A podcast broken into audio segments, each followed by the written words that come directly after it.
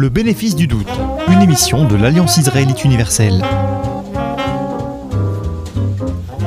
Bonjour, Ariel Danan au micro, bienvenue dans un nouvel épisode du Bénéfice du doute, l'émission de l'Alliance israélite universelle que nous consacrons aujourd'hui, comme il y a 15 jours, au chassidisme avec notre invitée Catherine Chalier. Bonjour. Bonjour. Merci beaucoup d'avoir accepté notre invitation. Catherine Chalier, vous êtes philosophe et traductrice française, spécialiste de l'œuvre d'Emmanuel Lévinas, mais aussi de Franz Rosenzweig et de Baruch Spinoza. Professeur émérite de philosophie à l'université Paris-Ouest Nanterre-La Défense, vous êtes l'auteur de nombreux livres sur les liens entre la pensée hébraïque et la philosophie. Citons par exemple Judaïsme et altérité, Lévinas, l'utopie de l'humain, Pensée de l'éternité, Spinoza-Rosenzweig, mais également Kalonymus Shapiro, rabbin au ghetto de Varsovie, et un premier livre en 2014 consacré au chassidisme, aux sources du chassidisme, le Maguide de Meserich, et vous publiez cette année le Rabbi de Kotz, un chassidisme tragique. C'est à cette occasion que nous vous recevons pour évoquer ce mouvement philosophique, identitaire, historique qu'a été le chassidisme, qui a eu une influence sur le judaïsme jusqu'à aujourd'hui. Alors la semaine dernière, nous avons plongé dans les racines du chassidisme et nous avons euh, étudié ensemble la biographie du, rabbi de Kotz pour essayer de percevoir, de comprendre qui était ce personnage tout à fait, tout à fait fascinant. Nous n'allons pas revenir dessus, mais essayer d'approfondir pour voir comment il pensait le monde et comment il, euh, il percevait, il pensait sa relation avec Dieu. Et notamment, l'une des premières questions que vous évoquez dans votre livre, c'est pour le rabbi de Kotz comment percevoir, il se demande comment percevoir la présence de Dieu dans un monde extrêmement complexe. Et il y aurait deux possibilités, dit-il, des possibilités qui ont été euh, énoncées par d'autres que lui servir Dieu en se demandant, en pensant qu'il a créé tout ce qui nous entoure, qu'il a créé la terre, et que c'est pour cela que nous devons le servir et donc euh, le reconnaître, reconnaître sa présence, ou autre possibilité évoquée de manière générale par les rabbins, se remémorer la sortie d'Égypte comme élément fondateur de notre connaissance de Dieu. Et lui va avoir finalement une position un peu intermédiaire et euh, tout à fait originale sur le lien avec Dieu. Oui, ce que vous venez de, présenter, euh, c'est un dialogue qu'il y a eu entre deux de ses maîtres, euh, l'un tenant justement de... La nature parle nous révèle euh, la présence de Dieu, les cieux proclament la gloire de Dieu, et l'autre donc disant, oui, mais si on s'en tient là, ça ne donne pas de réponse à la question du sens de notre présence humaine sur Terre, et encore moins à celle de notre destin comme juif.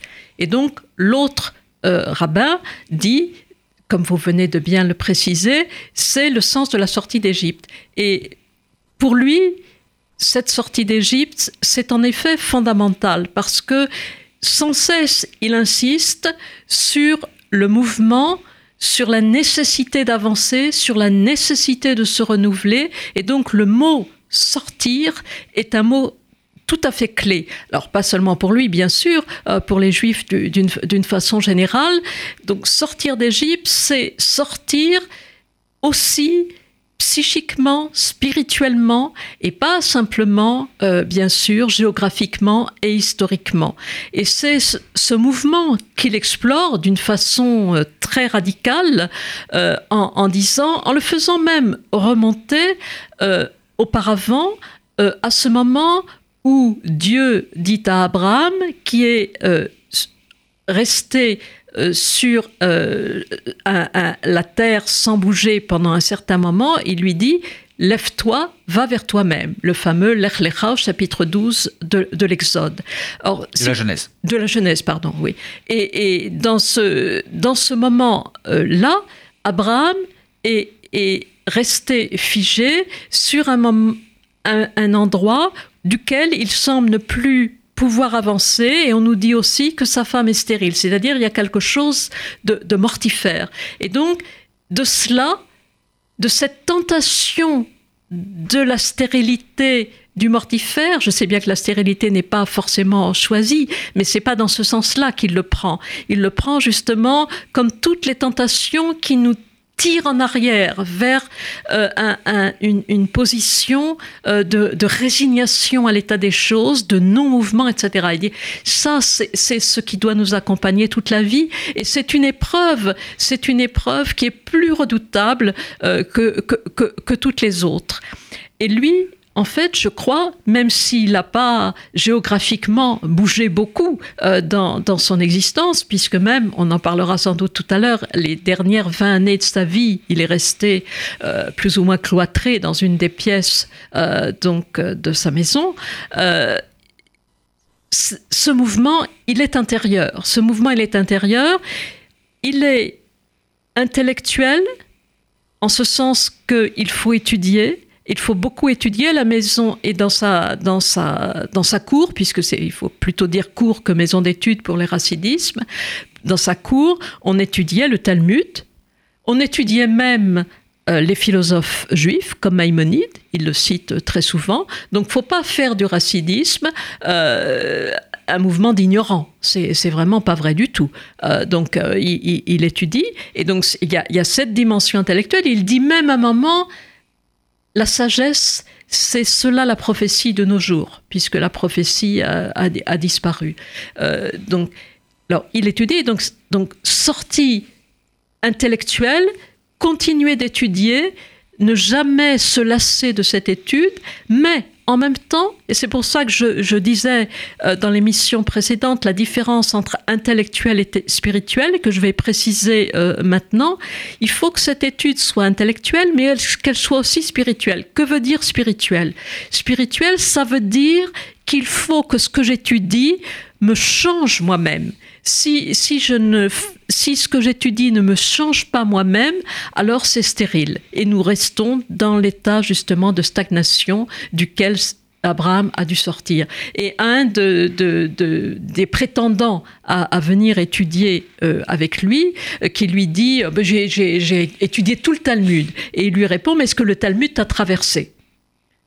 Donc euh, ça, c'est très important. C'est-à-dire que ce qui est, étudié n'est pas simplement euh, des idées. C'est pas simplement des idées. C'est vraiment euh, ça, vient nous habiter profondément intérieurement, donc spirituel et aussi donc psychologique, donc troisième dimension, la dimension psychologique, c'est-à-dire notre, notre comportement euh, euh, vis-à-vis de nous-mêmes, vis-à-vis des autres, notre propre travail, et ça il insiste beaucoup sur ce point, d'ailleurs les racinistes d'une façon générale le font, pour justement tenir en respect ce qu'on appelle le Yetzerara, le mauvais penchant, qui se manifeste de différentes façons. Le mauvais penchant, c'est pas simplement vouloir, euh, je sais pas moi, euh, voler, euh, tromper son prochain, c'est aussi toutes les tentations intérieures qui nous habitent de céder au désespoir. et, je crois qu'il savait très bien ce que ça voulait dire, ça, justement. Le, le c'est peut-être ce qui, nous, plonge dans la tristesse, qui nous plonge dans le désespoir, et, il insiste beaucoup sur cette lutte cette lutte contre le, mauvais penchant tel qu'il se manifeste aussi en nous-mêmes de cette façon-là par ces tentations de désespoir. Justement, à propos du désespoir, c'est quelque chose que Elie Wiesel, en son temps, avait noté lorsqu'il fait un, portrait du rabbi de Kotz et où il note finalement ce qui nous nous paraît euh, étonnant quand on, quand on connaît enfin certaines formes du chassidisme aujourd'hui, où finalement cette cour chassidique était pour lui enfermé dans le désespoir, où il y avait un manque de joie qui était, qui était euh, assez, euh, assez concret, en tout cas c'est ce qu'il écrit. Et est-ce que finalement le désespoir n'a pas gagné le rabbi de Kotz, puisque vous l'évoquiez, en 1839, il fait le choix, alors euh, vous nous expliquerez peut-être, mais il n'y a pas de raison impérative qui nous permette de comprendre exactement son choix, mais le rabbi de Kotz va finalement décider de se séparer quasiment de sa cour, de vivre cloîtré dans une des pièces de sa maison pour n'en ressortir qu'à de très brefs moments. Oui, c'est vrai. Donc les raisons pour lesquelles euh, il est, il s'est, il s'est retiré. Euh, nul ne le sait véritablement. Euh, il est question d'une dispute qu'il aurait, lu, qu'il aurait eu avec un de ses disciples qui, qui l'a quitté d'ailleurs pour fonder une autre école. et on ne sait pas véritablement ce, qui s'est passé. Quoi qu'il en soit, il va rester 20 ans séparé. Donc, c'est la, il reste dans la même maison, bien sûr, mais il ne va plus participer véritablement. Il ne voit plus personne. Plus personne. Il voit sa famille. On nous dit quand même que le Shabbat, il, faisait réciter leurs leçons à ses petits-enfants. Donc, c'est pas non plus euh, euh, totalement. Euh, bon. Mais que cette, cette, cette dimension du désespoir euh, les toucher, ça c'est certain. Et alors, euh, j'ai remarqué, parce que donc, euh, il, a, il vu un petit-fils qui a écrit des, textes magnifiques dont je publierai aussi des traductions prochainement, vraiment magnifiques. donc le Shem Mishmuel de Sosatchov. Et alors j'étais frappée en lisant les écrits de ce petit-fils de Sosatchov que souvent il parle du désespoir comme la chose la plus terrible qui soit. Et donc on peut supposer euh, qu'il a vu euh, cette, tentation, cette euh, voilà ce danger plus exactement chez, chez, son grand-mère. Alors qu'entendre par désespoir Je ne sais pas s'il y avait jamais de joie. Ah, ça, je pense que nul ne le sait véritablement quand même. Il n'empêche que, cette, cour chassidique du, du, Rabbi de Kotz, elle attirait bien des élèves. Donc, c'était quand même pas tous des élèves qui, couraient vers le désespoir. Euh, ils, couraient aussi parce qu'il y avait une exigence de l'étude, une soif de l'étude, une soif de comprendre, une soif de vérité euh, qui, peut quand même euh, attirer des, personnes exigeantes.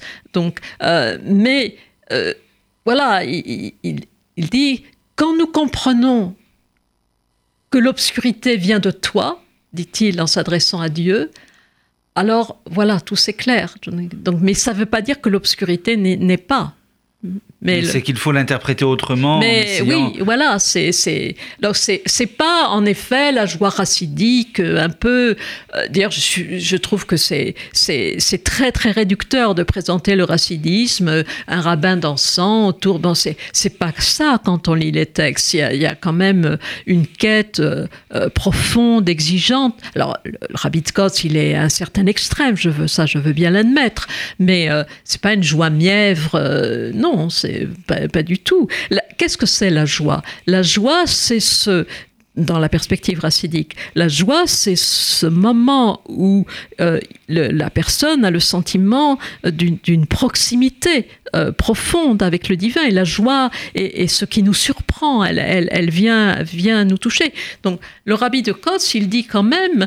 Euh, sans employer ce, terme beaucoup, à ma connaissance en tous les cas, il y a en nous un point de vérité profond. Et ce point de vérité profond, il est caché, mais euh, il faut essayer de le rejoindre. Et le rejoindre, c'est aussi, il compte beaucoup sur la volonté des êtres humains. Il en appelle à la volonté des êtres humains. Pas une volonté autonome qui décide de faire ceci ou cela, mais une volonté justement qui prend assise, qui prend source dans ce point de vérité euh, et, qui, qui nous dit, et ça c'est quand même une bonne nouvelle, que nous pouvons changer, que nous ne sommes pas acculés euh, justement euh, au désespoir comme à la fin des choses. Alors qu'il y ait eu dans sa vie euh, une dimension psychologique de mélancolie, c'est fort possible, mais il faut pas réduire une œuvre à des traits psychologiques d'une personne. Ça, je crois que c'est... Et puis, comme ça, bon débarras. alors que les questions qui nous posent sont des questions que toute personne dont, la foi est inquiète, et je pense qu'une foi doit être inquiète, c'est pour ça que j'aime bien d'ailleurs le titre de votre émission, Le bénéfice du doute. Le, rabbi de Kotz aurait, aurait aimé ce doute.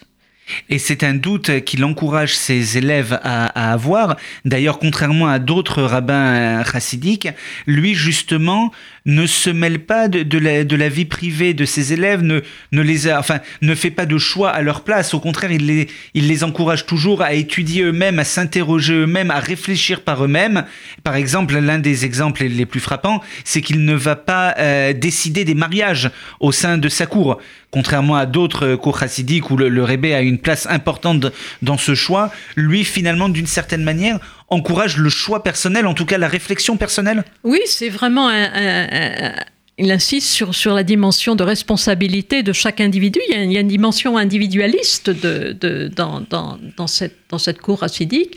Et il y, a, des textes où justement des, des, des, des gens viennent lui demander, euh, voilà, et qui je dois épouser, etc. Et moi, je, je, n'en ai aucune idée, je veux dire. Et, et, en fait, pour lui, les rabbins qui, qui, qui disent faut épouser X ou Y, c'est des imposteurs. Hein. Il, il, dit aussi à un moment donné, ah oui, il y a, il y a, il y a un, un rabbin euh, racidique qui prétend qu'il est capable de ressusciter les morts. Il dit ça n'a aucun intérêt. Euh, c'est Dieu qui, qui, peut le faire. Nous, par contre, on a une tâche qui est vraiment très importante, c'est de ressusciter les vivants.